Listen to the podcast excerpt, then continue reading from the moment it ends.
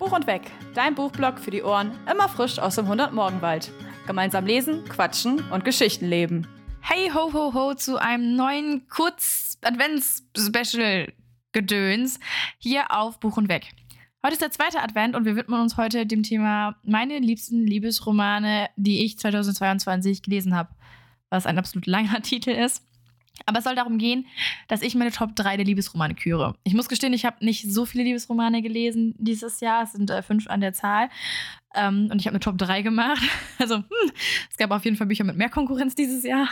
Ähm, ich habe mich dieses Mal auch nur auf reine, ja, reine Liebesromane kann man auch nicht sagen. Ich fand es schwierig abzugrenzen, was ist ein Liebesroman und was nicht. New Adult wollte ich es nicht nennen, Young Adult auch nicht, weil das beschreibt halt eher den, das Alter des Protagonisten oder Protagonistin. Ähm, Jetzt habe ich aber zum Beispiel dieses Jahr auch am Ende sterben wir sowieso gelesen und habe das aber jetzt nicht als reinen Liebesroman eingeordnet. Deswegen hätte ich jetzt hier so die typischen New Adult, Young Adult Love Stories. Ich habe mich ein bisschen schwer getan wieder. Ihr wisst ja, so eine Hassliebe zwischen mir und äh, Love Stories, dass ich das manchmal doch brauche und auch echt ganz gerne lese, aber dass ich einfach super kritisch bin.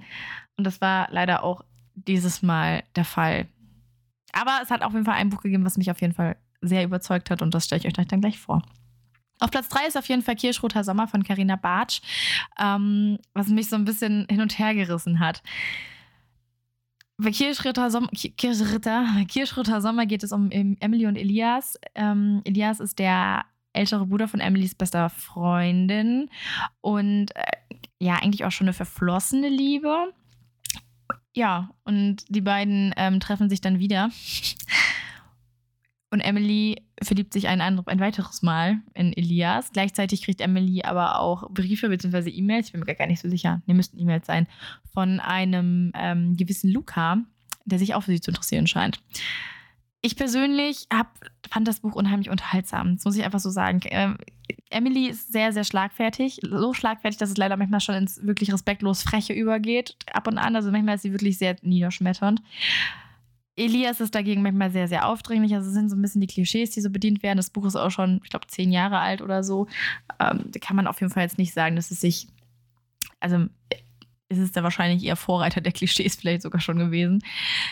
Es ist auch so eine Universitätsgeschichte, wie so ein bisschen. Es, ja, die Universität geht da irgendwie so ein bisschen unter, finde ich. Aber grundsätzlich ist es das. Ich hätte mir auf jeden Fall ein bisschen mehr von der Umgebung auch gewünscht. Ja, ja, also es gibt echt klischeehafte Stellen, die ich auch so schon ein paar Mal gelesen habe, aber wie gesagt, bei allen Büchern, wo ich das schon mal gelesen habe, die sind alle älter, äh, jünger, Entschuldigung, jünger als im Kirschroter Sommer.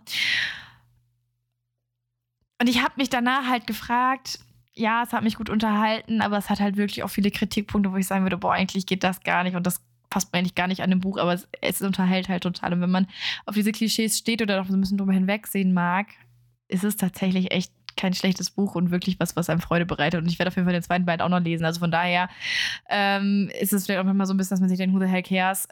Hat mich halt unterhalten, lese ich halt nochmal den nächsten Band. Ist halt so. Und somit hat Kirschroter Sommer es ja auf die Mitte geschafft quasi. Drei von fünf. auf Platz zwei ist Redwood Lights. Das ist ein kleines ähm, ähm, Sequel. Ich überlege gerade, doch, es müsste ein Sequel sein. Von der Redwood Love Story, also von ähm, ich glaube, im Englischen ist es Redwood Witch, Redwood Witch, alter Falter. Das ist aber ein Kurzumbrecher. Redwood Witch. Ich kann auch das R im Englischen gar nicht aussprechen. Naja, auf jeden Fall ist das da ein Sequel zu und es geht halt dieses Mal um eine aus dem Drachentrio. Das Drachentrio sind drei Schwestern, die immer Leute wegkuppeln in dem kleinen Städtchen Redwood und diesmal, ähm, ja, erwischt es eine des Drachentrios selbst und wir werden da auch direkt wieder beim Thema verflossene Liebe. Also es geht um jemanden ähm, oder um eine Beziehung von zwei Leuten, die schon mal in einer Beziehung waren. So. Es ist ein süßes kleines Weihnachtsbuch.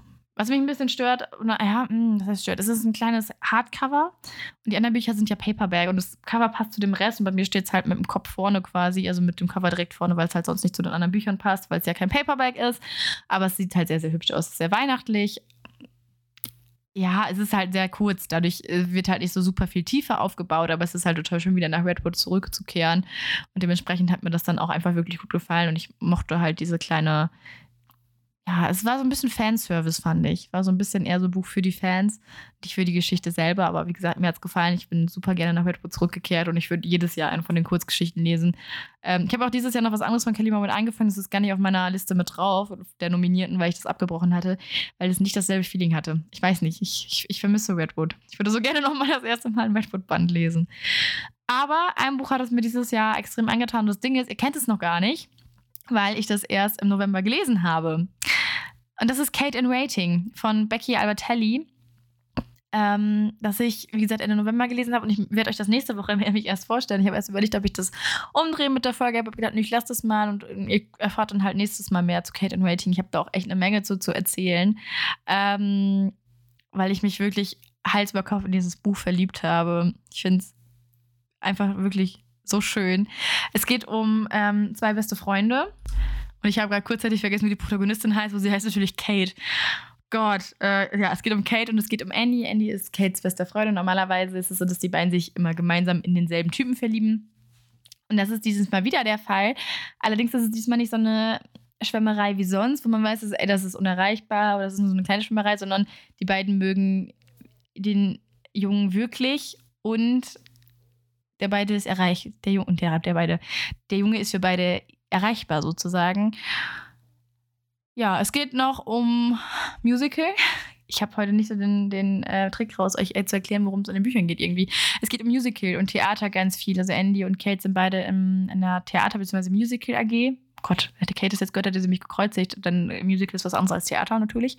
Ähm, sind beide in der Musical AG ähm, es geht um ganz viel LGBTQIA. Also es ist ein ganz präsentes Thema in dem Buch, was aber irgendwie auf sehr schöne Art und Weise auch umgesetzt wird. Ähm, es geht um die erste große Liebe. Ich glaube, die beiden sind 16, meine ich ich mich jetzt nicht irre. Also ist alles noch ein bisschen niedlicher. Und dafür, dass es aber so niedlich ist, hat es sehr gute Problematiken. Also natürlich ähm, geht es dann darum, dass Andy und Kate sich mal in die Wolle kriegen.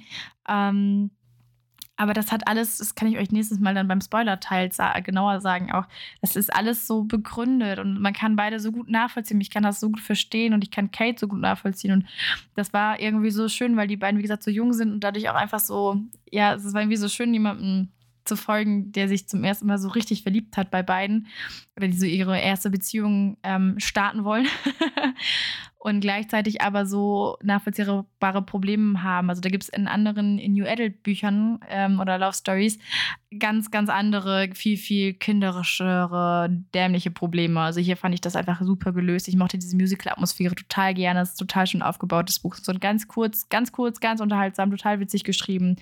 Ähm, ja, wie gesagt, habe ich mich Hals über Kopf drin verliebt. Ich werde euch das nächste Woche Freitag nochmal vorstellen. Ja, und dann war das schon meine Top 3. Ich muss mich immer daran gewöhnen, auch selber, dass das nur so eine kleine Shortfolge werden soll. Aber ja, mehr ist es halt auch nicht jetzt. ich wünsche euch einen ganz wundervollen zweiten Advent und nächste Woche geht es dann weiter.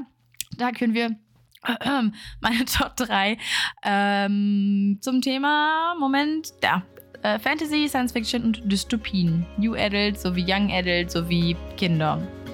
Bis dahin.